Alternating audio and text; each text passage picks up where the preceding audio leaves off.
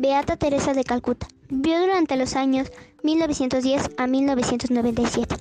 Nació en Macedonia, anteriormente Albania. Celebramos su fiesta el día 5 de septiembre. La Madre Teresa se preocupó por mucha gente pobre en la India. Ella sabía que Jesús la quería para ayudar a aquellos que no tenían esperanza. Miles en Calcuta estaban enfermos y muriendo. La Madre Teresa y las misioneras de la caridad iniciaron casas para cuidarlos. Algunos mejoraron, otros murieron en paz. Pronto las hermanas empezaron a ayudar también en otros países. Ellas alimentaban a los hambrientos y cuidaban a los enfermos.